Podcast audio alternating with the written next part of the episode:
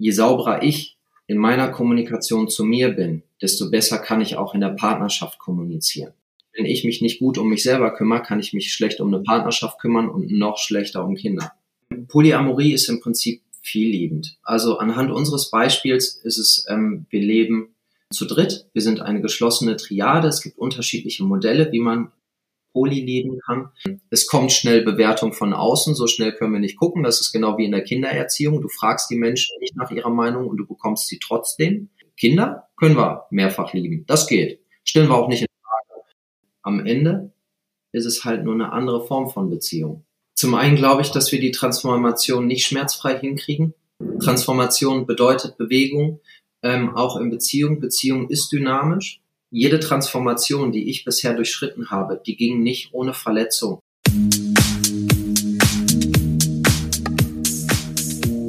Hallo und herzlich willkommen zum Berggesundheit Podcast, dem Podcast rund um die Themen Gesundheit und Bewusstsein.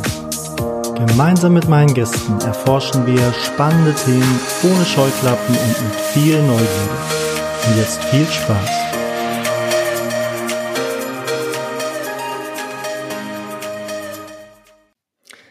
Ja, hallo, Christian Borkhoff bei mir heute zu Gast im Berggesundheit Podcast. Und wir haben die spannenden Themen Beziehungskommunikation, aber auch Polyamorie mitgebracht. Und ich bin ja super gespannt mit dem Christian heute darüber zu reden. Christian betreibt den Instagram Channel Beziehungsdolmetscher dem ich auch schon ein bisschen länger folge, hat mich damals auch meine Partnerin draufgebracht, die so meinte, er redet so über, über Beziehungskommunikation, über Polyamorie und so. Und ähm, hör dir das doch mal an. Genau. Und das Thema ist schon länger bei mir auf der Agenda.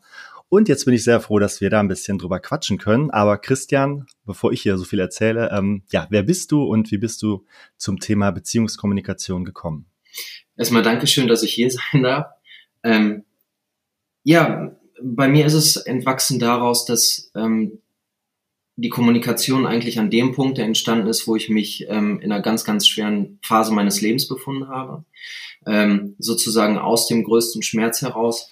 Und ähm, vom Gesamtkontext her war es im Prinzip so, dass ähm, ich in meiner monogam gedachten Ehe ähm, mhm sich meine Frau, ähm, das von außen scheint das immer so, dass sich meine Frau in eine andere Frau verliebt hat, ähm, aber da steckt wesentlich mehr hinter. Für mich war das eine, eine Lebenskrise, nicht, dass sie sich verliebt hat, sondern das war nur so ein i-Tüpfelchen obendrauf. Ich war mhm. vorher schon, ähm, mein Leben war ziemlich zurückgefahren, ich habe mich viel um die Kinder gekümmert, habe Vollzeit gearbeitet, ähm, hat einen Beruf ausgeübt, der mich absolut nicht glücklich gemacht hat, im Gegenteil, der mich belastet hat der ähm, von mir alles abgefordert hat und Ressourcen gezogen hat. Ich habe keine Freundschaften mehr gepflegt, ich habe keine keine Kommunikation gehabt, ich habe keinen Austausch gehabt und war eigentlich in ganz, ganz vielen Punkten meines Lebens absolut im Mangel. Und mhm. dieses Thema dann, ähm, dass meine gedachten Wertvorstellungen dann über den Haufen geworfen werden, was die Ehe angeht, hat mich dann ähm, tatsächlich in Burnout geschickt. Also nicht mhm. alleine das. Ne? Es ist ein riesen Gesamtkonstrukt, aber das war dann so dieses, so ich kann nicht mehr. Das war dann das Eingeständnis. Und mein Körper sagt auch, ähm, ich konnte nicht mehr zur Arbeit gehen, ich war nicht mehr fähig aufzustehen an der Stelle. Mhm. Ähm, ich kann, ich weiß noch an dem Tag, das war Montag, ich habe bei der Arbeit gesessen, ähm, ich hing da und ich, ich konnte nicht mehr. Ja. Mhm. Ähm, und das war sozusagen der Wendepunkt für mich, da, sich das alles anzuschauen.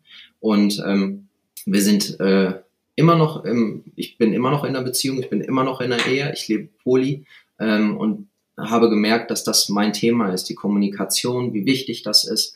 Und mhm. es war dann ähm, irgendwann mein Bestreben zu sagen, das, was ich erlebt habe, da möchte ich gerne eine Abkürzung schaffen und möchte gerne ähm, den Menschen helfen, denen es vielleicht ähnlich geht, die in einer ähnlichen Situation sind, die nicht wissen, was sie tun müssen. Aber da ich ja jede tiefe Schwingung mitgenommen habe, weiß ich, wie man fallen kann und dass es auch an der einen oder anderen Stelle jetzt so im Nachhinein muss ich sagen, es wäre einfacher gegangen. Hätte ich auch an mancher Stelle einfach Hilfe zugelassen. Und mhm. so habe ich mich ähm, dem Thema Paarcoaching verschrieben, was für mich aber komplett offen ist, weil es nicht nur zwei Menschen sein müssen dürfen. Ähm, Vielfältigkeit, Diversität ist alles gegeben. Ähm, ja, und so bin ich dazu gekommen. Mhm. Also das heißt, du hast dann den, den Ruf gehört, du bist selber durchgegangen und hast es dann zu deinem Beruf auch gemacht letztendlich, ja? Ja, tatsächlich ist es eine Form von Berufung an der Stelle. Ähm, das ähm, spiegelt sich auch in meiner Arbeit wieder, dass es häufig nicht nur Paare sind, mit denen ich arbeite, ähm, mhm. sondern häufig auch Männer an der Stelle, was irgendwo naheliegend ist, weil ich natürlich auch männlich gelesener Mensch bin, aber ähm, da die Erfahrung weitergebe und weil die, ähm, äh, weil der Schritt manchmal gefühlt kürzer ist, dass Männer zu Männern gehen. Mhm. Aber mir liegt es nicht am Geschlecht. Ich arbeite auch mit Frauen einzeln zusammen. Ähm, in der Blase, in der ich aber unterwegs bin, mit meiner Frau, mit meiner Freundin zusammen, muss ich ganz einfach sagen, da kenne ich viele Kreise und viele Möglichkeiten, wo Frauen hingehen können. Mhm. Aber für die Männer, die da sozusagen an den Familien mit dranhängen, ähm, gibt es in unserer Blase wenig Männer oder wenig Menschen, die auch Angebote für Männer machen. Und deswegen mhm. teilt sich das jetzt gerade so auf. Das darf aber gerne dynamisch sein. Deswegen kommen auch immer mhm. wieder Frauen zu mir. Also das ist, ja, Mhm. Ja, ich finde das auch ganz spannend, so was für eine Resonanz ne, kommt da irgendwie. Also was strahlt man aus nach außen und, und wer kommt dann zu einem? Ne? Ich äh, bin ja auch gerade dabei, dieses Gesundheitscoaching eben, mein Business da ähm, zu starten und ähm, mir wurde so von außen gesagt, dass ich ja bestimmt auch so Männer um 40 so anziehen werde. Aber bis jetzt sind nur Frauen gekommen. Also ich bin da auch komplett natürlich für alle offen. Mhm. Aber so was so Marketing angeht, kriegt man ja immer gesagt, nee, du musst schon so ein bisschen deine Zielgruppe auch kennen. Und von daher bin ich da auch gerade so im Diskurs zu schauen, eben, was kommt da, was sende ich auch aus und so, das finde ich ganz spannend. Aber klar, Männerkreise, ähm, Männerfreundschaften, ne, so moderne Männlichkeit, da habe ich mit dem Kai jetzt auch drüber gesprochen, den kennst du ja auch gut, ne? Ja. Ähm, ist natürlich auch ein Riesenthema, absolut.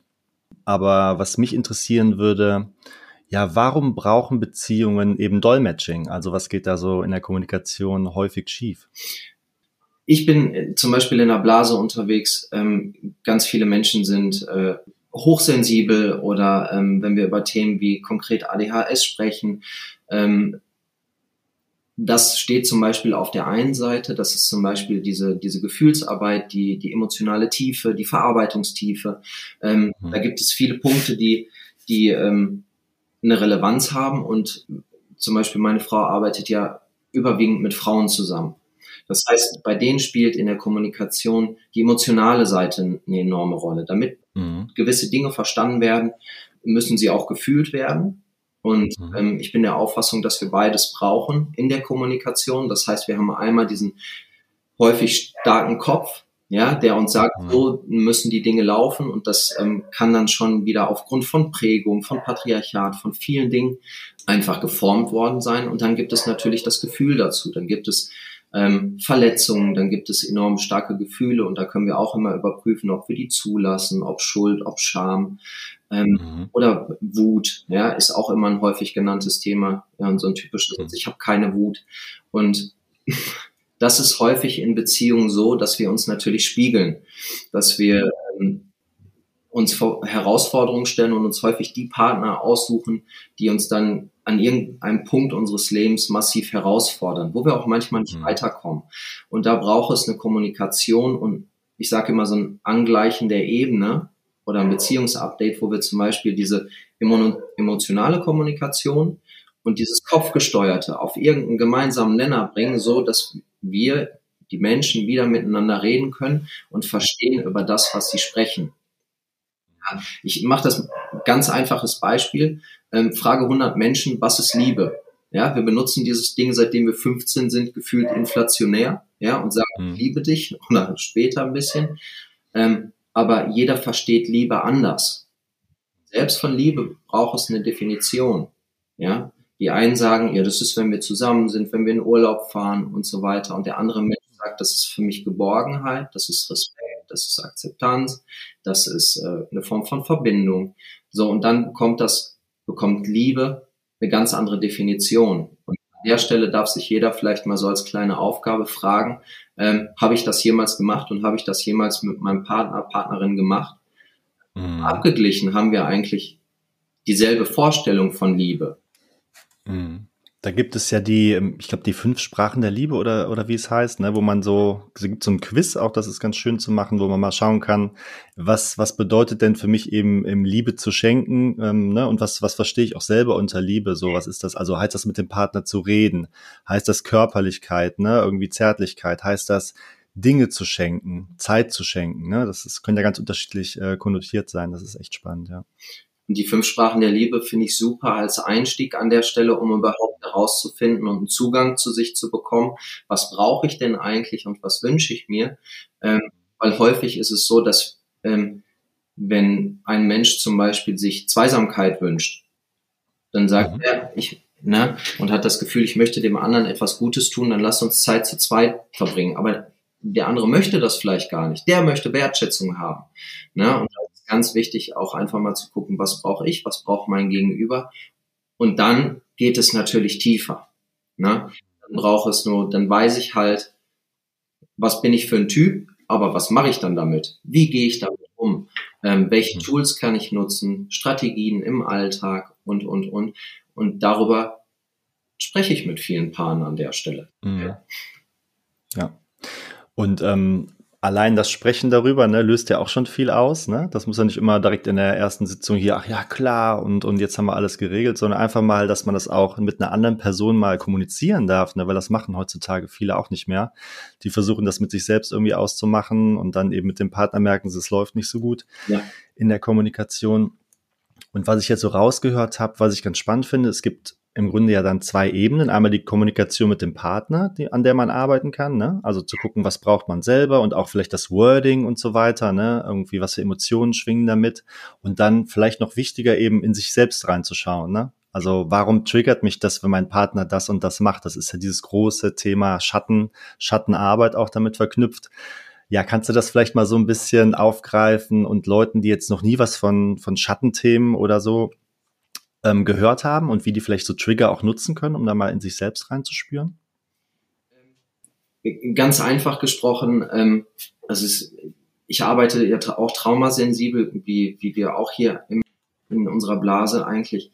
Es ist, es gibt Themen in der Partnerschaft und da angefangen ist es so, häufig kommt einer zu mir und sagt, ich habe ein Problem in der Partnerschaft, mein Partner, Partnerin macht das und das. Es gibt aber immer zwei Menschen mindestens, die in einer Beziehung ähm, ihren Anteil daran haben. Das heißt, es ist immer so ein bisschen äh, Reaktion gegen Reaktion, wie bei Matrix mal gesagt wurde, Ursache und Wirkung.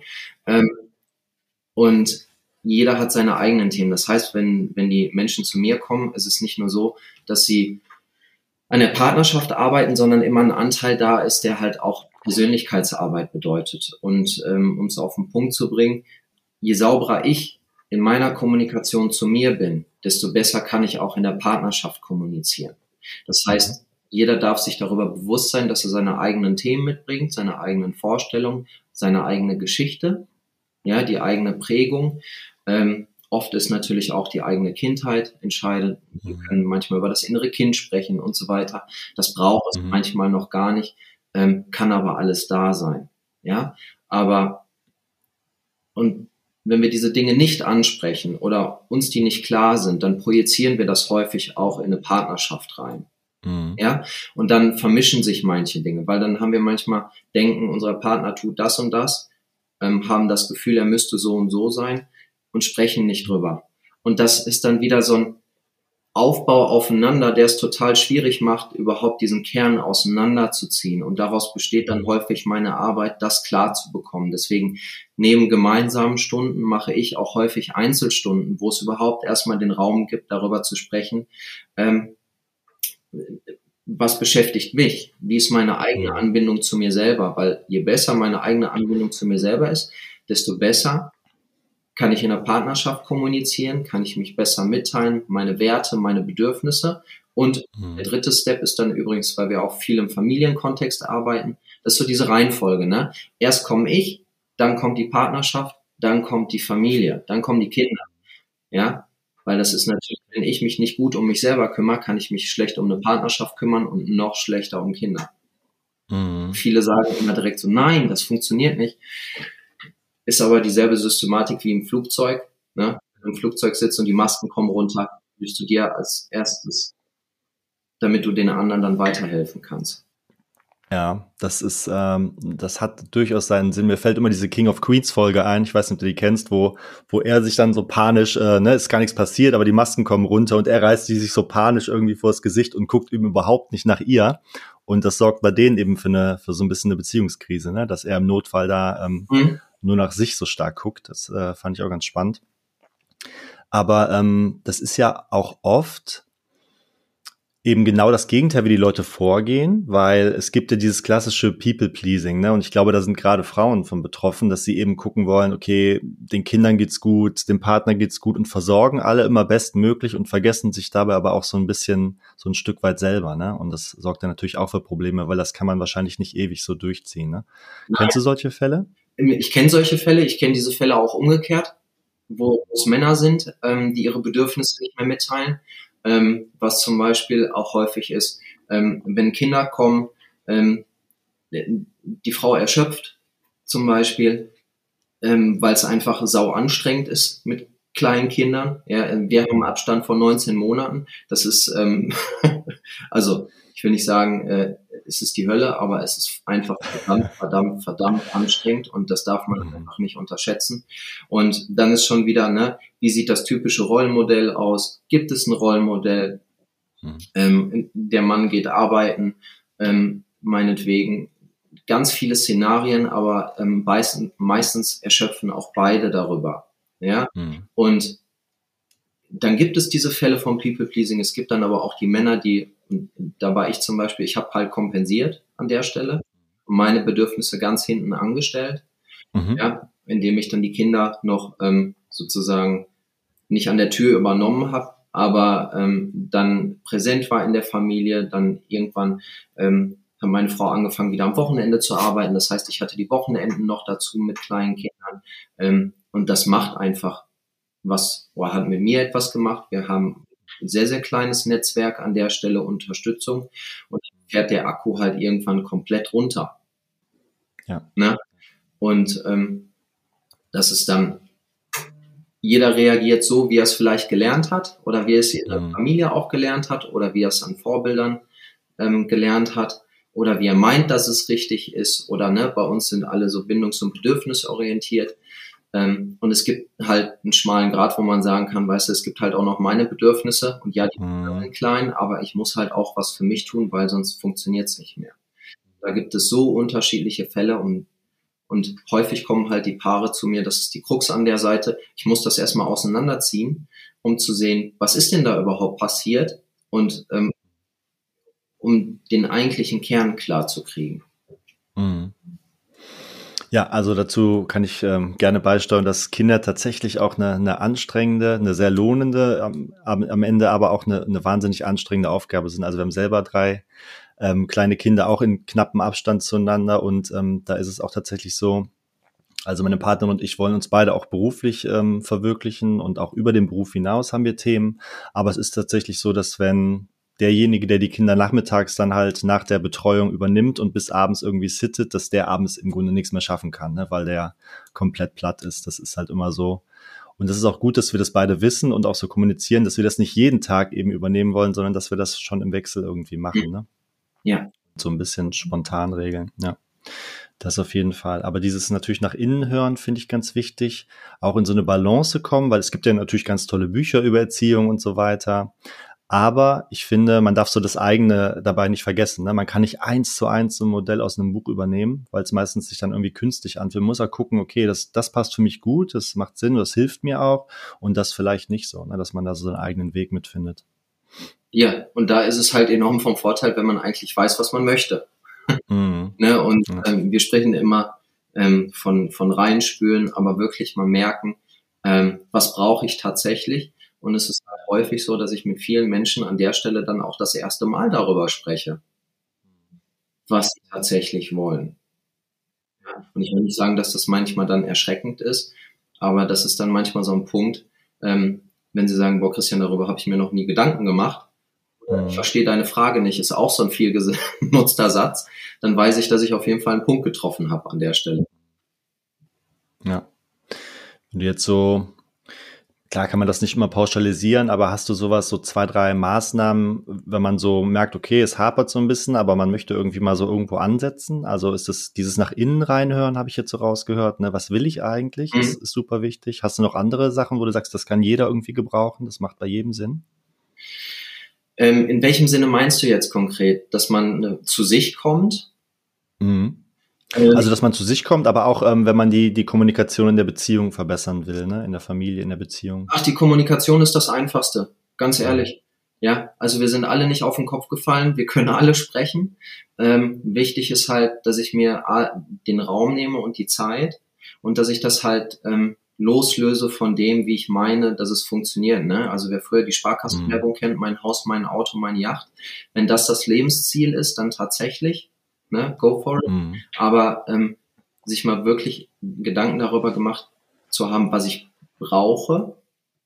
Mir hilft Sport unglaublich dabei. Ich brauche Auszeiten. Ich brauche, ähm, ich muss, ich musste auch herausfinden, welche Art von Sport. Also bei mir ist es Kraftsport, weil es unglaublich erdend für mich ist. Also im Joggen habe ich versucht und so weiter. Damit kannst du mich tatsächlich jagen. Das ist nicht meins. Aber ähm, das herauszufinden und nicht der Vorstellung hinterher zu laufen, ich muss jetzt joggen gehen, ist halt auch schon mal viel wert. Und so einzelne Etappen. Es braucht das Bewusstsein für uns selber. Ähm, es braucht das Bewusstsein und auch ähm, die Priorität zum Beispiel für die Beziehung an der Stelle, dass ähm, wir uns auch für Beziehung Zeit nehmen müssen. Und ich höre auch häufig immer, ich wünsche mir diese Leichtigkeit in Beziehungen wieder. Mhm. Ja, und es ist total unsexy, Termine zu machen, dass man sich zum äh, Reden verabredet oder schweige denn zum Sex. Ja, aber wenn der Status quo gerade null ist, dann braucht es auf jeden Fall irgendein Tool, wie ich wieder mehr Bewusstsein reinkriege. Und wenn ich in den Kalender gehe zum Beispiel und alles in den Kalender eintrage, dann fällt es mir an der Stelle einfach nur am leichtesten, einen zusätzlichen Termin einzutragen. Ja, so dass es wieder eine Bedeutung hat.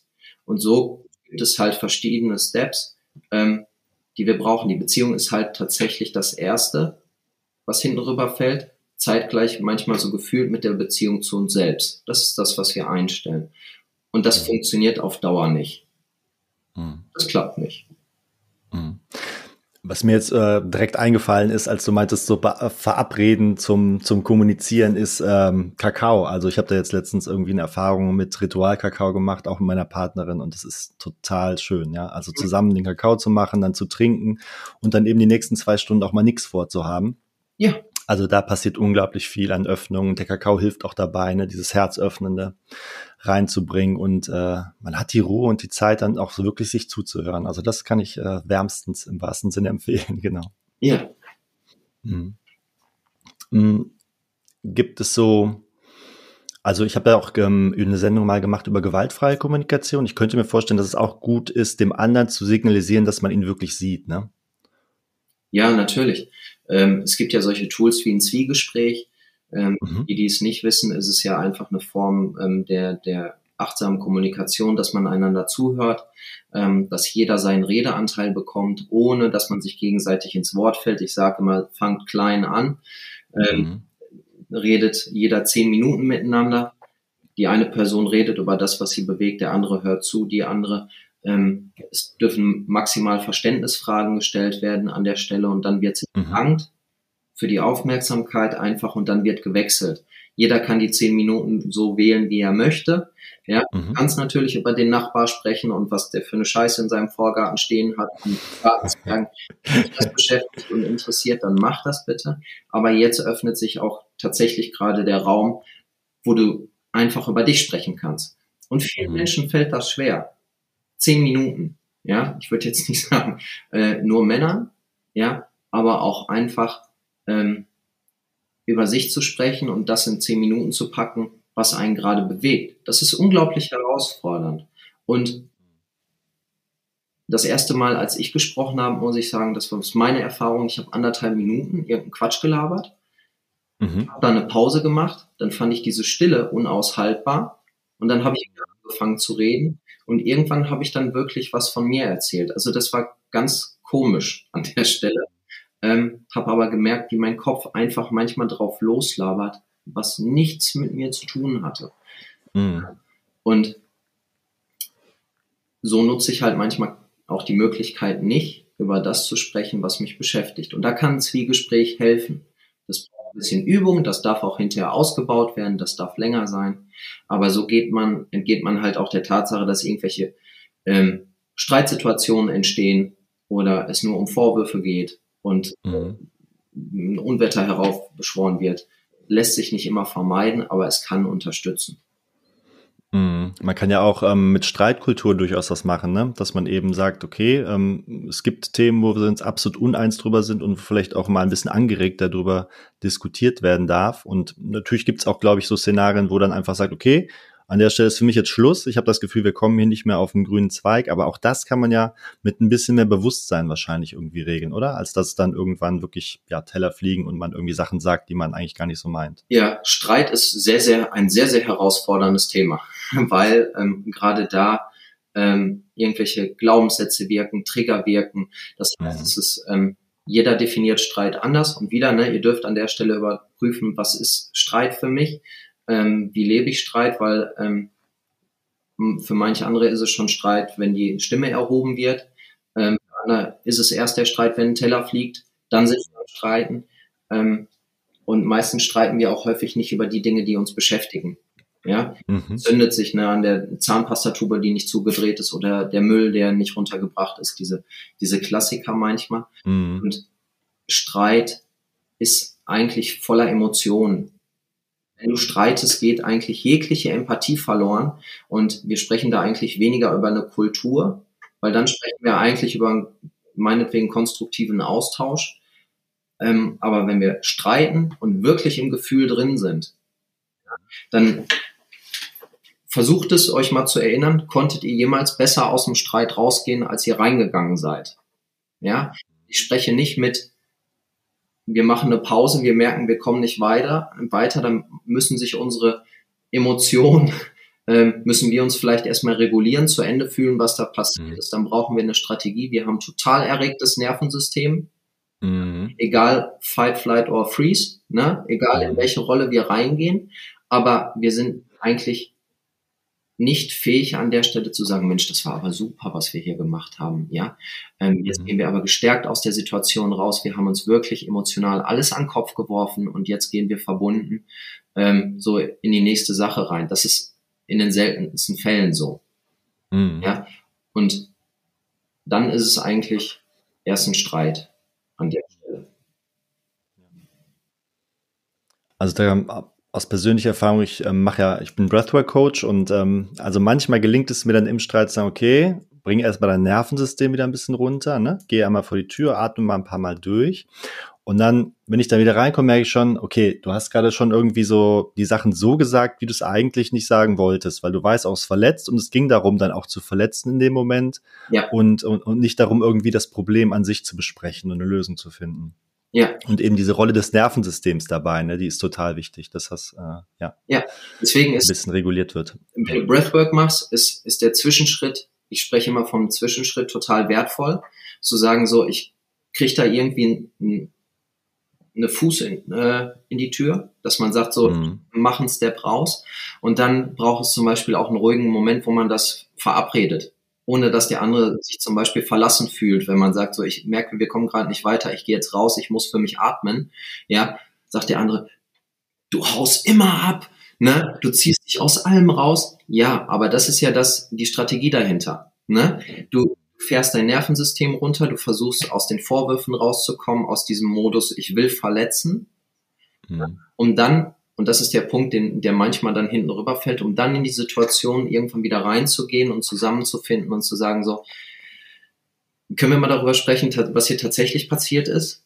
Ja, mhm. dafür braucht es ein Bewusstsein, dafür braucht es, und das ist ganz schwer, ne, für viele Menschen diesen Schritt erstmal dazwischen zu kriegen und zu sagen, und ich sage immer, macht einen Vertrag oder committet euch, wenn in einer Phase, wo es euch gut geht und sprecht darüber, dass ihr ähm, sagt, so wenn der eine oder andere merkt, ohne dass ihr einen Vorwurf versteht, so ich merke, wir fangen gerade an zu streiten, ähm, was passiert hier? Ich muss gerade was für mich tun. Ja, ich muss klarkriegen, was hier gerade passiert. Und das kann mit Magengrummeln anfangen, das kann mit ähm, Kopfschmerzen anfangen oder was auch immer. Meistens ist unser Körper schneller, der uns signalisiert, so, boah, hier läuft irgendwas nicht ganz richtig. Deswegen immer die beiden Ebenen, ja. Mhm. Ähm, und dann geht es, ja, geht es weiter. Und dann geht es halt in Kommunikation rein. Mhm. Da gibt's ja auch diese, diese Technik, so ein, so ein Wort zu vereinbaren, ne, was man sich so im, im ruhigen Geiste überlegt, ne, falls es mal irgendwie so droht zu eskalieren, dass man sich das Wort sagt und dann wieder so in dieses Bewusstsein kommt, ach ja, wir wollten ja das dann so und so handeln, ne? Ja. Und das haben wir mit unserem ältesten Sohn, der uns schon ganz gut triggert und provozieren kann. Und manchmal funktioniert das tatsächlich, dass wir dann ein Wort verwenden und sagen, und, und er dann auch sagt, ach ja, okay, so. Und dann kommt er wieder so ein bisschen so in die Ruhe und erinnert sich so dran, dass wir eigentlich was verabredet hatten. Klappt nicht immer, aber äh, ja, manchmal. genau. Auch Kinder brauchen Strategien, ne? Mhm. Um Stress abzuleiten, um äh, überhaupt so ein, so ein äh, Safe Word dann oder Codewort äh, wahrzunehmen. Ne? Bei uns ist es ein Trampolin, ähm, was hilft, weil das, ne, fünf Minuten hüpfen und so weiter. Oder ähm, unser Jüngster äh, schreit dann viel einfach. Das ist mhm. Form einfach von Stress rauslassen. Ähm, unser Großer, der äh, tanzt durch, durch sein Zimmer oder geht schaukeln. Also ne, da, die brauchen genauso ihre Strategien und brauchen das halt auch gezeigt. Also ich habe halt an der Stelle, und da wären wir zum Beispiel bei dem Elternthema, von meinen Eltern mhm. nicht gelernt. Ja? Okay. Mhm. Ja. Ja, das hatte ich mit meinem Ältesten auch. Das passt eigentlich ganz, ganz gut dazu, der, der in der Stadt irgendwie super schlecht drauf war und dann anfing irgendwie rumzuschreien und, und irgendwie total ausfällig wurde und auch geschimpft hat. Und ähm, dann hatten wir dieses so, da meinte er zu mir, ja, aber ich muss ja meine Emotionen rauslassen können. Und ich so, ja, ja, klar, das stimmt. Aber es gibt da Wege, die sind dann vielleicht besser und Wege, die sind nicht so geeignet. Und andere zu beschimpfen ist nicht so geeignet, weil du damit anderen wehtust. Aber du kannst auf den Boden stampfen gerne. Du kannst von mir aus auch knurren ne, solange du nicht so laut bist, dass da andere die Ohren wehtun. Und du kannst, äh, wenn du irgendwas hast, zu Hause in Kissenboxen oder so, da musst du dir deins suchen, aber es gibt Wege, wie das vollkommen okay ist und es gibt Wege, die tangieren andere zu sehr und die sind dann nicht okay. Also da sind wir auch gerade mitten im Diskurs. Ne? Gefühle auf jeden Fall ausleben, ne? nicht irgendwie zurückbehalten, aber ähm, wie das Ganze dann am besten. Hm. Wobei ich sagen muss, in der Öffentlichkeit zu schreien, ist halt überhaupt nicht akzeptiert. Ne? Ja. denn äh, Wut zu äh, zeigen.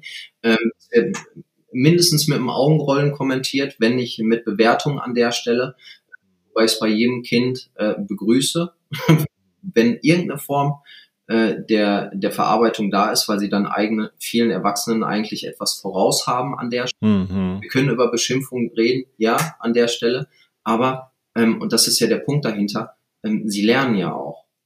Ja? Und das, was ja häufig auch von uns dann gefordert wird, ist Anpassung ja, oder dieses Erlernte, so macht man das nicht.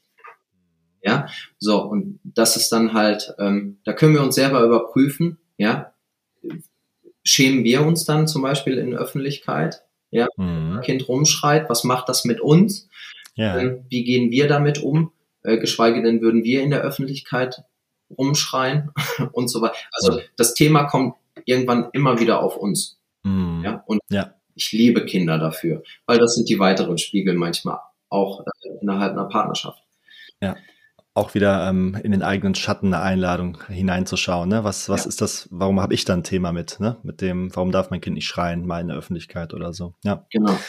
Das ist äh, super interessant. Genau. Was mich noch interessieren würde, da waren jetzt super Tipps bei auf jeden Fall, wie äh, Leute direkt äh, sich ein bisschen mehr damit beschäftigen können. Gibt es aber auch so ich sag mal, den Point of No Return? Hast du das auch schon mal erlebt, dass es einfach zu weit war? Und was sind da so vielleicht mh, hm, so Alarmsignale, dass man sich wirklich jetzt äh, um die Beziehung kümmern sollte? Naja, die meisten Menschen kommen zu mir, wenn es halt schon super spät ist. Ne? Mhm. Also ich würde mir halt manchmal wünschen, ähm, dass, dass einige Paare so sagen, ach, wir kommen an der Stelle nicht weiter. Ähm, mhm. Aber ne, wir sind, fühlen uns noch miteinander echt gut verbunden. Christian, kannst du uns irgendwie helfen, dass das besser wird? Oder zum Beispiel, wir können, wir kommen einfach mal in regelmäßigen Abständen zu dir, überprüfen, so passt das für uns noch, wir nehmen dich als Mediator oder was auch immer und reden darüber, das würde ich mir ja wünschen. Aber eigentlich wird immer so bis, nicht bis kurz vor Ende, auch nicht immer gewartet. Aber ähm, da würde ich mir tatsächlich manchmal wünschen, dass, ähm, dass da früher ein Bewusstsein für ist. Mhm. Ja, dass das früher erkannt wird. Mhm. Aber äh, relativ herausfordernd an der Stelle. Daran anschließend direkt die Frage, ähm, ist es so, Kannst du das an so einem Prozentsatz so ein bisschen? Also wenn die Leute zu dir kommen und haben schon richtig arge Probleme, ähm, wie viel Prozent kriegen das nochmal gefixt und wie viel Prozent? Und ich würde das gar nicht nur negativ sehen, aber werden sich dann darüber im Klaren, dass es vielleicht auch nicht mehr den Weg zusammen dann so weiterzugehen ist? Also ähm, der Prozentsatz bis jetzt, der gesagt hat, ähm, funktioniert nicht. Ich habe bis jetzt eine Trennungsberatung gemacht, die mit einer Person die meisten, die zu mir kommen und wo auch, ich hab, arbeite eigentlich immer mit mindestens einem Widerstand. Ja, also ein Mensch, der zu mir möchte, der andere, der mhm. auch nicht immer, da würde ich sagen, das ist so Hälfte, Hälfte. Der eine, äh, die andere ähm, hat keine Lust, ja, oder ist erstmal nicht so motiviert. Mhm. Meistens kann ich ein Bewusstsein dafür schaffen, dass es so nicht weitergeht. Und mhm. irgendwann, und ich suche eigentlich diesen Punkt, um klar zu machen, ähm, dass hier ein tiefes Problem vorliegt und ihr daran arbeiten müsst, weil es ist manchmal alternativlos mhm. an der Stelle. Das heißt jetzt nicht, dass ähm, das sind auch die Menschen, die zu mir kommen. Das liegt nicht alleine an mir, ja. Aber ähm, es gibt auch ähm, Paare, wo ich schon gesagt habe, so ihr müsst weiterarbeiten. Wir sind mhm. noch nicht fertig. Also ich bin ja derjenige, ich, ich verstehe mich in der Rolle, ähm, ich bin derjenige, der halt den Finger in die Wunde legt. Ja, mhm. also ich brauche, ich schaffe den Raum, der sich sicher anfühlt, der sich, der möglichst wertfrei ist, damit ihr euch so weit öffnen könnt wie möglich. Und in einem Erstgespräch sage ich auch immer, und ich freue mich über das Gefühl, wenn ihr denkt, oh, das könnte gefährlich werden mit dem. Mhm. Ja, der könnte mich pieksen, weil da will ich natürlich hin. Ich will die Themen mhm. ansprechen, die Jahre, Jahrzehnte lang nicht angesprochen wurden. Ja, und so mhm. verstehe ich meine Rolle. Das heißt, ich bin nicht nur da, um schöne 90 Minuten oder 60 Minuten zu verleben. Ähm, und das ist dann halt manchmal einfach, ähm, das tut weh. Ja, auf, da bin ich auch auf der Suche. Und manche sagen dann halt so nach ich mache ja nur Monatsbegleitung, also ich mache nicht so Einzeltermine, weil das ist mein Commitment und das erwarte ich auch ein Stück weit von, von meinen Klienten, weil sonst schaffe ich meine Arbeit nicht. Und wenn ich dann manchmal so, das habe ich früher gemacht, fünf Stunden oder so, und die sagen so, jetzt geht's uns ein bisschen besser, und ich sage, ihr habt aber die Themen noch nicht angegriffen, die eigentlich da im Kern sind. Ja, uns geht's aber gut, dann sage ich, okay. Und dann höre ich mhm. später getrennt. Ja, gut. Ne? Und dann kann ich aber auch nur loslassen und sagen, nicht nach dem Motto, ich habe es gesagt, darum geht's mir gar nicht, aber es ist dann auch manchmal eine Entscheidung einfach. Ja. Ja, aber ähm, meine Erfahrung ist, dass ich schon, ich würde sagen, 80 Prozent der Menschen kriege ich schon dahin, dass es weh tut. Mhm. Dass sie daran nicht mehr vorbeigucken können. Mhm. Wo dann aber auch die Heilung natürlich ansetzen kann, ne? wie du es beschreibst eben. Ne? Wenn genau. es gar nicht wehtut, wenn es gar nichts mit einem macht, dann ähm, ist da wahrscheinlich auch eine, eine Abstumpfung, eine Abspaltung erfolgt. Ne? Ja. Und dann, wie gesagt, ich, ich kann an der Stelle auch nur begleiten. Ne? Ähm, ich kann nicht die Arbeit übernehmen, ich kann nicht sagen, so setz dich jetzt damit auseinander, weil da steht auf der anderen Seite halt auch eine Entscheidung. Ja? Aber ähm, viele lassen sich dann häufig schon drauf ein und ähm, es ist witzigerweise so, ähm, die Coachings, wo ich manchmal den größten Widerstand hatte oder gesagt habe, meine Güte, da, das, das wird, da muss er ackern, Borkhoff. Ja. Mhm. Ähm, und da habe ich gedacht, na, das wird dann hinterher was. Mhm. Ja, da gibt es dann irgendwann den Punkt und die schießen dann auf einmal manchmal nach vorne, wo ich mir gedacht habe, boah, mhm. Prozess, also ja. es ist möglich. Ne? Mhm. Ja. Ja, ähm, was ich eben eben noch kurz hatte, ist dieser Präventionsgedanke. Also ich merke das im, im Gesundheitscoaching, merke ich das ja auch, dass die Leute eben kommen, wenn sie wirklich einen Leidensdruck haben. Ne? Es wäre aber auch natürlich cool, wenn es dir einigermaßen gut geht, dass du einfach Maßnahmen triffst, die, die dich gar nicht erst in die Krankheit kommen lassen. Ne? So, mhm. Da gibt es so viel, was man machen kann mit gesundem Lifestyle, mit ein paar Ritualen, Routinen, die man sich zulegt, die einen einfach gesund halten. Ja. Und auch dieses Lernen nach innen zu hören und ähm, die Chance ist gut, dass du dann gar nicht erst krank wirst auf, auf lange Sicht. Ne? Und ähm, ja, die Leute kommen aber natürlich erst, wenn es ihr normales Leben so sehr beschneidet, dass sie sagen, nee, okay, da musst du jetzt was machen oder ein anderer eben zu ihnen sagt, nee, du musst da jetzt was machen. Von daher, ähm, das kann ich auf jeden Fall nachempfinden. Ja, ähm, vielen, vielen Dank für die spannenden Einblicke aus deinem Alltag. Ähm, ich würde natürlich natürlich noch gerne auf das andere spannende Thema kommen, äh, was wir besprechen wollten, und das ist die Polyamorie. Erzähl uns doch kurz, ähm, was ist Polyamorie? Polyamorie ist im Prinzip vielliebend. Also anhand unseres Beispiels ist es, ähm, wir leben ähm, zu dritt. Wir sind eine geschlossene Triade. Es gibt unterschiedliche Modelle, wie man mhm. Poly leben kann. Ich bin verheiratet ähm, und habe eine Freundin. Wir sind äh, zu dritt zusammen. Ja, ähm, jeder hat sozusagen, wir haben die Dreierbeziehung, jeder hat seine ähm, Beziehung zu dem jeweils anderen und das mhm. Prinzip rundherum. Ja, mhm. das heißt, wir empfinden alle Liebe füreinander, ähm, wir haben Sex miteinander, ähm, wir haben vier gemeinsame Kinder jetzt, wir teilen für eine Fernbeziehung. Ähm, es ist eigentlich ja eine Beziehung mit allem drum und dran mit drei Menschen. Mhm. Und da gibt es ja unterschiedliche Konstrukte, aber es geht immer vorrangig um die Liebe. Mhm. Mhm. Ähm, ist Polyamorie ähm, ein altes Konzept oder ist es eine Erscheinung der Neuzeit? Wie, wie siehst du das? Ähm, ich glaube, es ist ein altes Konzept. Ähm, ich glaube, das gab es äh, vor, vor Jahrhunderten auch schon. Ähm, mittlerweile frage ich mich halt, okay, worüber haben wir die letzten Jahrzehnte nicht gesprochen? Mhm. Und ähm, es sind ja zum Beispiel eine Beziehung zu öffnen, war ja bei mir mit unglaublicher Verlustangst geprägt.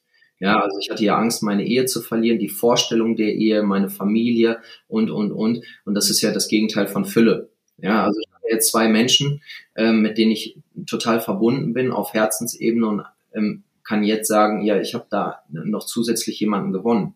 Mhm. Mal ist es so, nee, du musst teilen, dir wird etwas weggenommen und so weiter. Und das ähm, ist, glaube ich, halt ähm, der monogamen Vorstellung zum einen geschuldet. Zum anderen muss man halt sagen, äh, also wenn du dich mit Polyamorie befasst, sind das halt unglaublich viele Spiegel, die da in so einer Beziehung äh, zutage treten, weil wenn wir nochmal das mhm. Kommunikation hochholen, musst du halt nicht nur mit einem Menschen echt gut kommunizieren können und dir klar sein darüber, was du willst, sondern mit zweien. Ja, und das äh, ist dann wie ein Brennglas. Ne? Und ich habe es auch schon gehabt, äh, dass meine private Situation in einem Coaching äh, ein Spiegel war für die Menschen. Mhm. Dass mir jemand gegenüber gesessen hat und gesagt hat, du, das ist für mich gerade herausfordernd, dass du Poli gelebt hat, äh, lebst. Ähm, das macht was mit mir, weil ich war ja sozusagen der, der erst später dazu gekommen ist. Also erst haben die beiden Frauen sich ineinander verliebt, dann habe ich Gefühle für Annika entwickelt ähm, und dann sind wir ein halbes Jahr später zu dritt zusammengekommen. Das war eine, ist eine Möglichkeit, es muss aber bei Poli nicht sein. Ne? Mhm. Also ich habe mit meiner Frau, mit Katrin, auch über die Grundsätze gesprochen, dass wir halt offen leben und dass wir darüber sprechen, dass es die Option gibt, mehrere Menschen zu lieben. Mhm. Ja, und das ist ja so das Gegenteil von offener Beziehung. So, ich suche, da geht's ja meistens eher um Sex. Ähm, mhm. Dass man sagt, ich suche äh, etwas ähm, im Außen, ja, oder habe da eine mhm. Sehnsucht. Ähm, und dann ist auch nochmal zu überprüfen, offene Beziehung, habe ich das überhaupt in der Partnerschaft kommuniziert, was ich brauche? Ist das ein Bedürfnis, ähm, was ich in der Partnerschaft vielleicht erfüllt bekomme, aber nicht drüber gesprochen habe? Und, das, mhm. und dann ist manchmal offene Beziehung, Fremdgehen liegt näher beieinander. Ja, mhm. Poli halt auch ähm, manchmal jetzt auch nicht so verstanden wird, dass es um die Liebe geht, sondern dass auch manchmal so eine Rechtfertigung ist, ich möchte Sex mit jemandem anderen haben. Auch schon alles gehabt. Ne? Also ein, ein feiner Grad an, an Differenzierung an der Stelle. Hm. Ja, ich finde das total spannend. Du hast schon ganz viel angesprochen von dem, was ich dich ähm, fragen wollte dazu. Also ich, bei mir war aber das Thema auch immer mal wieder so ein bisschen rum und ich hatte auch schon längere Beziehungen in meinem Leben geführt und ab einem gewissen Punkt habe ich auch gemerkt, ich ähm, liebe den anderen noch und ich möchte mich auch nicht von ihm trennen, aber ich habe auch ein Interesse für andere Menschen, für, für neue Menschen vielleicht. Und ich muss mich da halt immer ein Stück weit beschneiden und auch dann aufpassen, oh Gott, da darfst du jetzt nicht zu viel auch kommunizieren und zu viel Interesse haben, weil das, das geht ja nicht. Das ist ja dann nicht in Ordnung. Ne? Ja. Und dann gibt's natürlich, ähm, gab es so Phasen, wo ich dann wirklich gegrübelt habe, wo dann auch schon Gefühle für jemand anders da waren, aber auch die Gefühle für den herkömmlichen Partner nicht weg waren. Mhm. und, und wirklich gegrübelt habe, wie, wie kann ich diesen Widerspruch auflösen? Was, was gibt es für Möglichkeiten? Und irgendwann, ja klar, eigentlich wäre es schön, wenn man mit allen darüber offen reden könnte und irgendwie eine Möglichkeit findet, ähm, dass das Alte nicht enden muss, dafür, dass das Neue entstehen kann. Und ähm, eigentlich ist das doch eine, eine tolle Möglichkeit. Ne? Ja, eigentlich. äh, ist es tatsächlich auch. Und ähm, dass nicht alles einfach ist, das beschreiben wir drei ja auch auf unserem anderen Insta-Kanal, irgendwas mit Poli, ähm, weil es sieht immer so leicht aus, ne? Und dann sind sie zu dritt und dann ist alles toll und ähm, wir stellen uns das so romantisch vor und ähm, mhm. sage immer, dass also ich schreibe da nicht so viel, weil das nicht mein Tool ist, aber es war Blut, Schweiß und Tränen. Ne? Also wir, mhm. haben, wir haben viel darum gekämpft, wir tun das nach wie vor, wie aber auch in jeder anderen Beziehung. Mhm. Ne? Und ähm, wir können immer überprüfen, warum wir uns nicht äußern, warum wir uns nicht zeigen an der Stelle, weil wir uns ja auch etwas wegnehmen. Es geht nicht darum, dass wir sagen, ich möchte jetzt Poly leben und ich habe das Bedürfnis und ich mache das jetzt. Mhm. Wirken da irgendwelche Glaubenssätze oder denke ich, das darf nicht sein? Oder ist es die Gesellschaft, die eine Meinung über mich hat, ähm, wenn ich diesen Wunsch habe? Weil das, also, wie nennt man nochmal den Menschen, der unsere Ehe geschlossen hat am Standesamt? Ich weiß es nicht. Standesbeamten, der Standesbeamte. also in zehn Minuten hat er mir irgendwas erzählt, was ich komplett vergessen habe, aber wo ich auf jeden Fall weiß, dass ich seitdem ich klein war, die Wertevorstellungen kannte, die dahinter war, geknüpft äh, an ein Buch, was mal vor tausenden von Jahren geschrieben wurde. Ne? Ähm, hm. Und das ist ja auch so eine Sache. Ja, hm. ich bin ja mit diesen Moralvorstellungen äh, der Monogamie groß geworden und es darf nur der eine sein und betrügen geht nicht und äh, ne, es ist dann Betrug, das ist ja auch häufig die Meinung oder da ist nicht alles okay und ähm, es kommt schnell Bewertung von außen, so schnell können wir nicht gucken. Das ist genau wie in der Kindererziehung. Du fragst die Menschen nicht nach ihrer Meinung und du bekommst sie trotzdem. Und da versuchen wir halt einfach auch zu zeigen auf unserem Kanal, wie es tatsächlich ist, ähm, dass es Arbeit ist. Nur, ich habe immer gesagt zu Katrin, und das war halt die Krux an der Sache, ich möchte nicht, und das ist ja zum Beispiel ihre bisexuelle Seite, die sie hat. Ja, sie liebt mhm. Frauen. So, dann stand ich vor der Möglichkeit zu sagen, so, äh, hör auf damit, als mhm. totaler Quatsch ist, weil ich kann einem Menschen eigentlich nicht sagen, tu etwas für mich, damit ich mich gut fühle. Ähm, funktioniert nicht, das bringt mich auch in eine Abhängigkeit, die ich gar nicht will. Und zweite Sache, ich habe immer gesagt, ich möchte eigentlich nicht mit äh, einer 80 oder 70 prozentigen Version meiner Frau zusammen sein. Ja, weil das nimmt ihr etwas weg und in der Konsequenz nimmt das natürlich auch in unserer Beziehung etwas weg. Das heißt aber nicht, dass es auch Fälle gibt, wo man sagen kann, ähm, ich kann das nicht, ne, ich brauche diese Zweisamkeit, ich brauche diese Exklusivität, aber da gibt es so viele Punkte, wo man sagen kann, das kann ich überprüfen. Ne? Mhm. Überhaupt dein Wertesystem oder ähm, bist du nicht auch neugierig? Weil zum Beispiel mehr Kinder können wir mehrfach lieben. Das geht. Stellen wir auch nicht mhm. in Frage. Ne? Ja. Also frage Eltern, äh, wen sie lieber haben von ihren Kindern und die sagen, was ist eine Frage? Ne? Mhm. Also ich würde ja nie ja. sagen, Kind eins mag ich viel, viel lieber. Äh, ja. Vielleicht unterschiedlich. Ja. Und das, das ist, halt ist, ja. Auch manchmal poly. Du kannst mhm. unterschiedlich lieben. Ja, das heißt nicht, dass die Liebe für den anderen aufhört. Das ist auch so ein Mangelgedanke. Ne? Dass du das Gefühl hast, dann ist weniger für dich da. Mhm. Ja, also ich finde, das hast du wunderbar zusammengefasst und das war auch so, so meine Empfindung, dass einerseits natürlich eine wahnsinnige Öffnung dadurch stattfinden kann, eben auch ein, keine Geheimnisse und eine offene Kommunikation und eben, eben dieses, diese Fülle anstatt des Mangels, einfach, dass man das zulassen kann. Ja. Aber du beschreibst das auch so, dass man das nicht zu naiv auch sehen sollte, dass eben auch große Herausforderungen damit verknüpft sind. Ne? Und das betrifft natürlich die Kommunikation, die gut sein muss einfach, ne? Die eigenen Bedürfnisse kennen und die auch kommunizieren können und auch wahrscheinlich aushandeln können. Ja. Ähm, ein anderes Thema, was ich mir jetzt für mich, glaube ich, ähm, anspruchsvoll vorstelle, ähm, wäre zum Beispiel das Thema Eifersucht. Wie äh, spielt das eine Rolle? Klar. Also, einfach ja. Also warum, warum nicht? Also das heißt ja nicht, dass du alles, alles loslässt und sagst, ähm, du hast ja trotzdem eine Wertvorstellung. Ne? Mhm. Also du wünschst dir ja trotzdem vielleicht auch in der Triade manchmal Exklusivität oder Zweisamkeit ja. mit der einen Person oder der anderen. Ähm, und manchmal ist ähm, auch Eifersucht da. Mhm. Ja, und dann kann man auch gucken, warum ist denn gerade Eifersucht da? Fühle ich mich nicht angebunden? Fühle ich mich gerade nicht gesehen, nicht wertgeschätzt? Ne? Das sind dann auch wieder Themen oder ähm, sind die gerade viel unterwegs oder glucken mhm. nur aufeinander? Ne? Also es ist immer ein Austarieren. Ja, mhm. weil du bist halt nicht nur, du musst nicht nur auf einen sozusagen Rücksicht nehmen oder dich mit einem abgleichen, sondern mit zweien. Auch nochmal eine andere Sache. Aber natürlich darf Eifersucht auch da sein. Ne? Die Frage ist nur immer, wie. Ja. Ja, also wir können mit Eifersucht auf Verboten reagieren.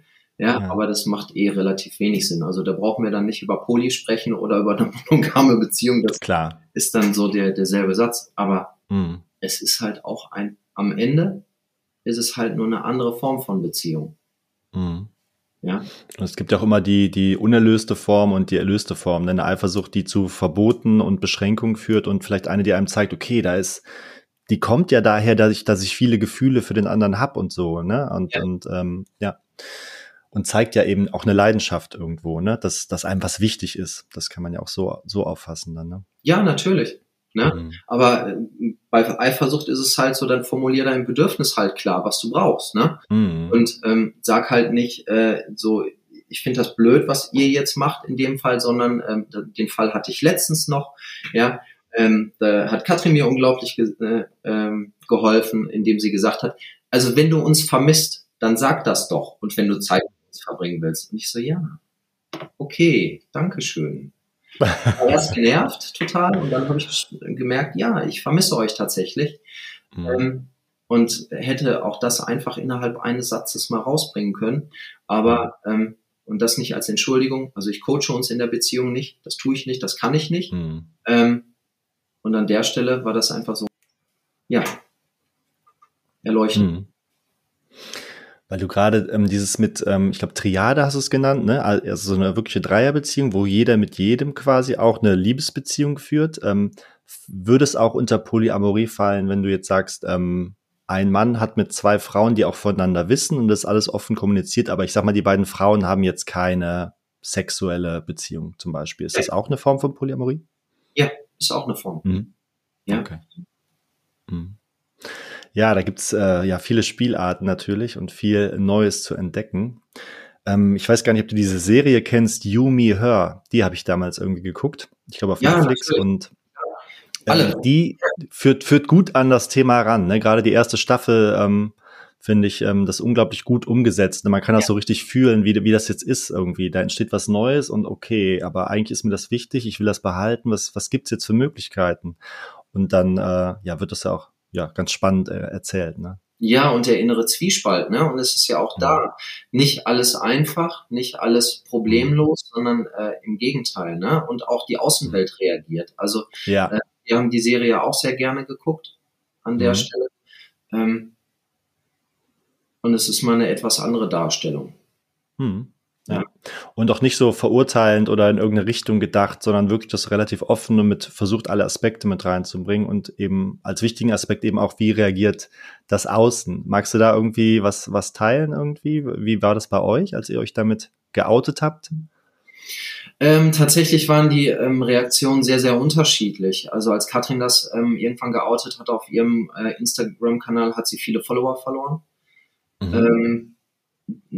Die beiden haben ähm, viel, viel heftige Reaktionen bekommen als ich.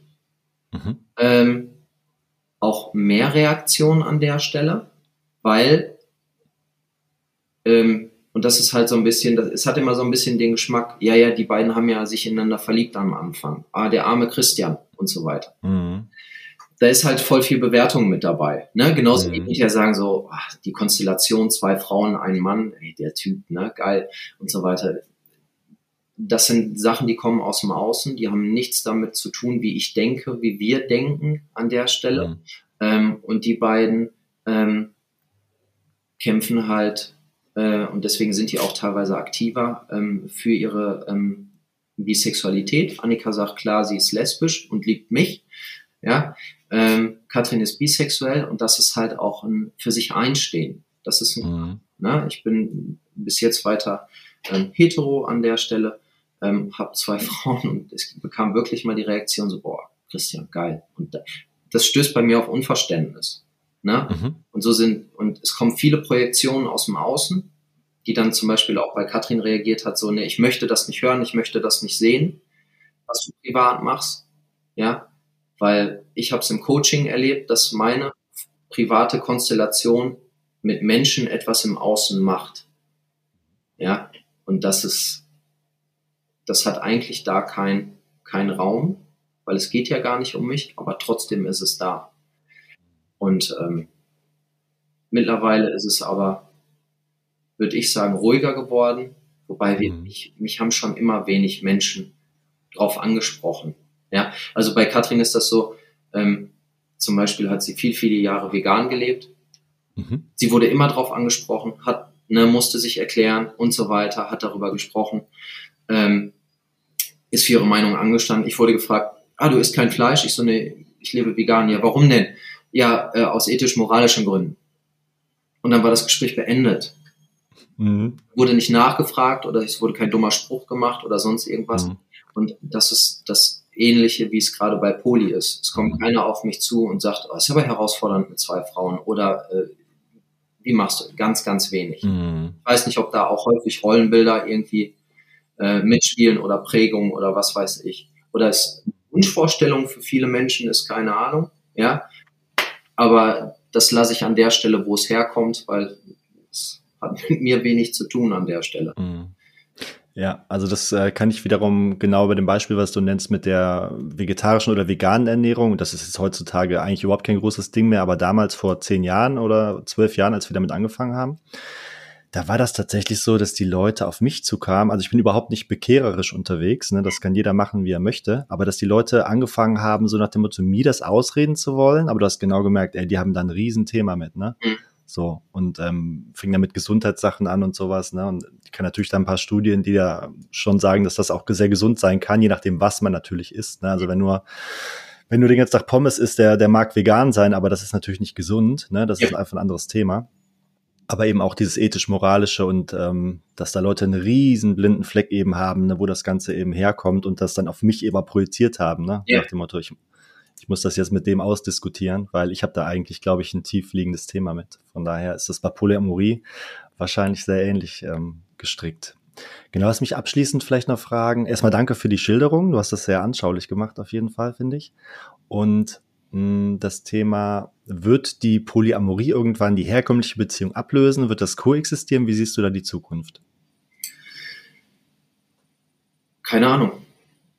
Also da sind ja, wenn wir das jetzt mal zum Beispiel von der, von der jetzigen Stunde einfach resümieren, ist das, glaube ich, ein Ergebnis, was wir, was wir gar nicht so, so abschätzen können. Ähm, mhm. Weil wir gerade so eine Generation sind, gefühlt, die sich sehr intensiv, also ich bin 38, die sich intensiv mit sich auseinandersetzt, die jetzt das erste Mal in der Tiefe so, so hinschauen, die sich vielleicht Unterstützung holen, was Persönlichkeitsarbeit angeht. Mhm. Ähm, und was am Ende dabei rauskommt, steht ja auf einem ganz anderen Blatt. Aber dass wir überhaupt erstmal mit uns anfangen, das ähm, mag ich auch gar nicht bewerten an der Stelle. Ähm, ich wünsche mir die Offenheit, dass es die Option einfach gibt und dass es ein gewisses Selbstverständnis an der Stelle gibt. Aber das wünsche ich mir an vielen anderen Stellen auch, ehrlich gesagt. Ja, dass wir mal das, wie es bisher war, einfach in Frage stellen und dass wir nicht mehr darum kämpfen müssen, ähm, sondern dass viele Dinge einfach selbstverständlicher werden. Ob es ähm, zum Beispiel die Beziehungsform ist, die wir haben. Wir können Themen wie Schule aufmachen. Wir können ähm, über, über ähm, die Arbeit sprechen, ähm, mhm. dass wir da auch einfach mehr über unsere Bedürfnisse, über, ach, da, da gibt es so viele Themen. Ähm, ich glaube, es darf sich am Ende für jeden gut anfühlen und angekommen anfühlen und bei sich.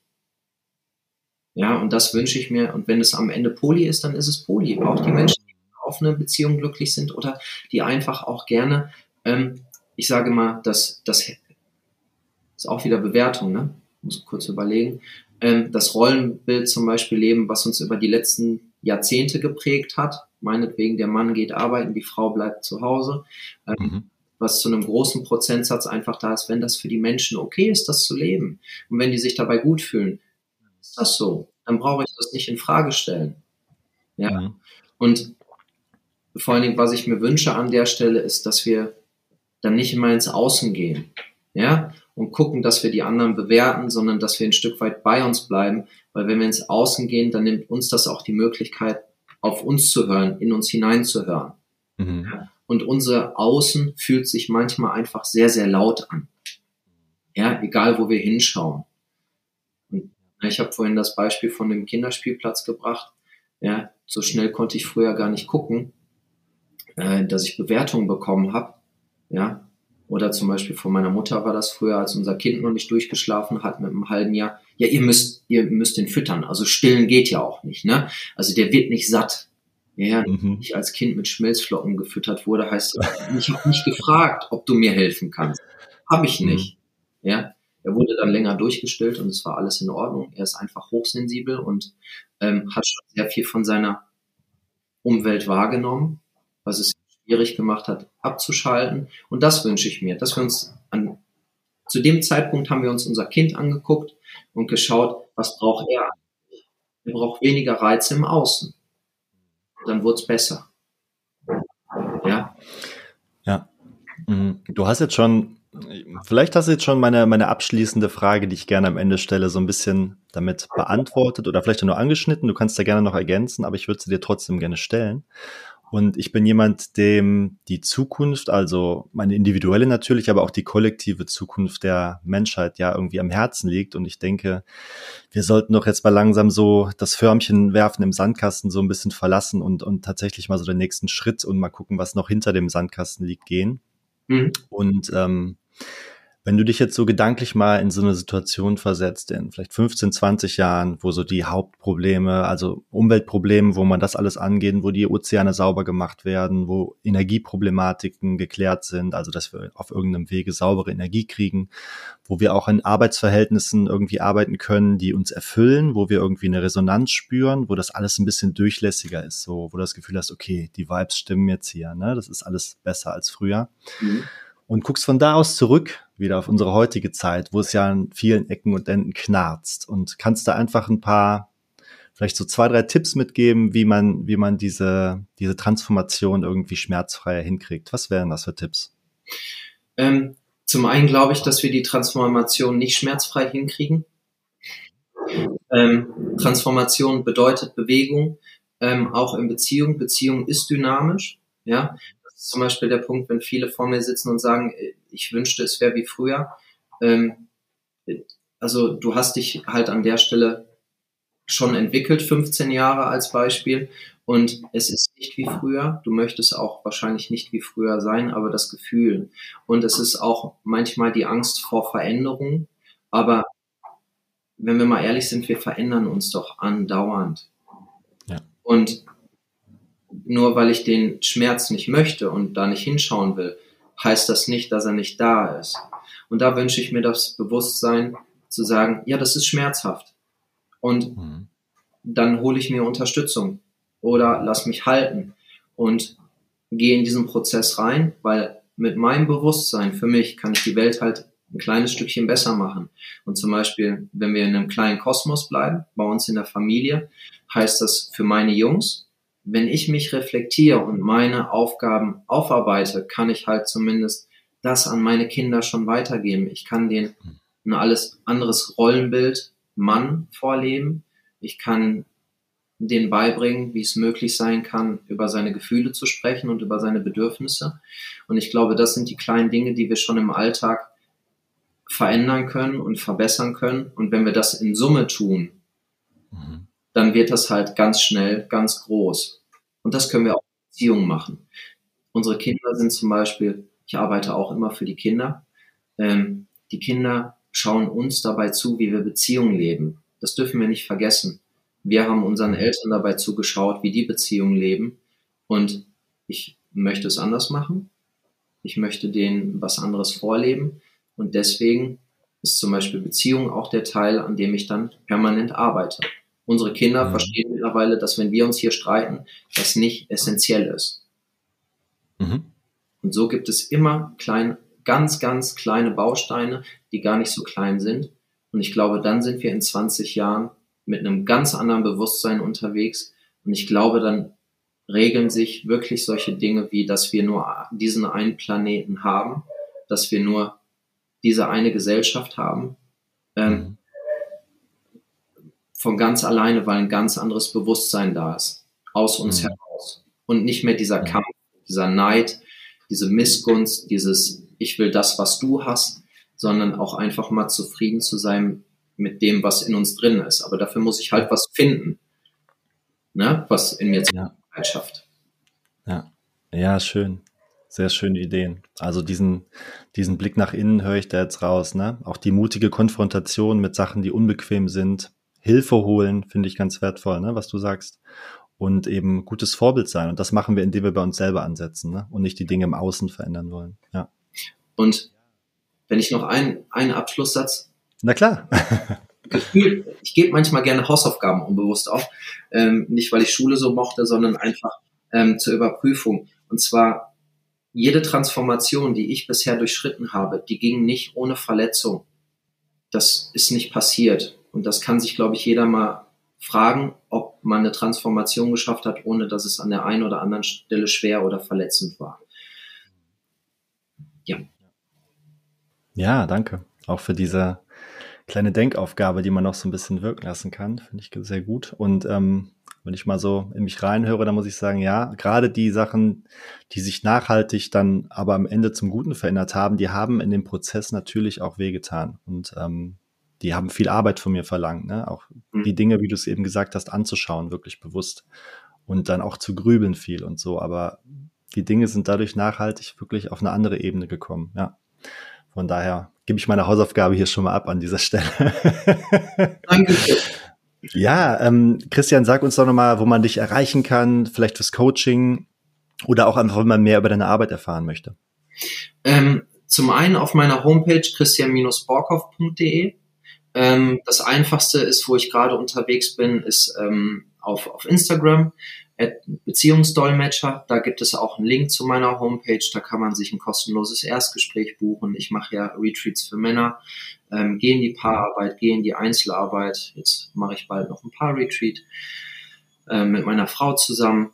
Äh, ach, Online-Programm, irgendwann kommt's noch. Plane ich auch gerade. Aber das mhm. sind die unterschiedlichen äh, Wege, wo man mich erreichen kann. Und ähm, ansonsten einfach auch über die Website ganz formlos äh, eine Mail schreiben. Mhm. Ja, wunderbar. Ich packe die Links natürlich wie immer in die Show Notes und möchte mich an dieser Stelle ganz herzlich für das tolle, aufschlussreiche Gespräch, in dem ganz viele wertvolle Tipps und Hinweise steckten, bedanken bei dir. Dankeschön. Ich danke dir sehr für den Raum. Das ging ganz, ganz schnell. Danke. Toll. Dann einen wunderbaren Tag und Woche für dich noch. Ja, bis dann. Tschüss. Ciao. Hallo, ich hoffe, diese Episode hat dir genauso viel Freude gemacht wie mir. Und ich würde mich super freuen, wenn du meinen Podcast abonnierst oder mir eine tolle Bewertung dalässt oder am besten beides. Bis zum nächsten Mal.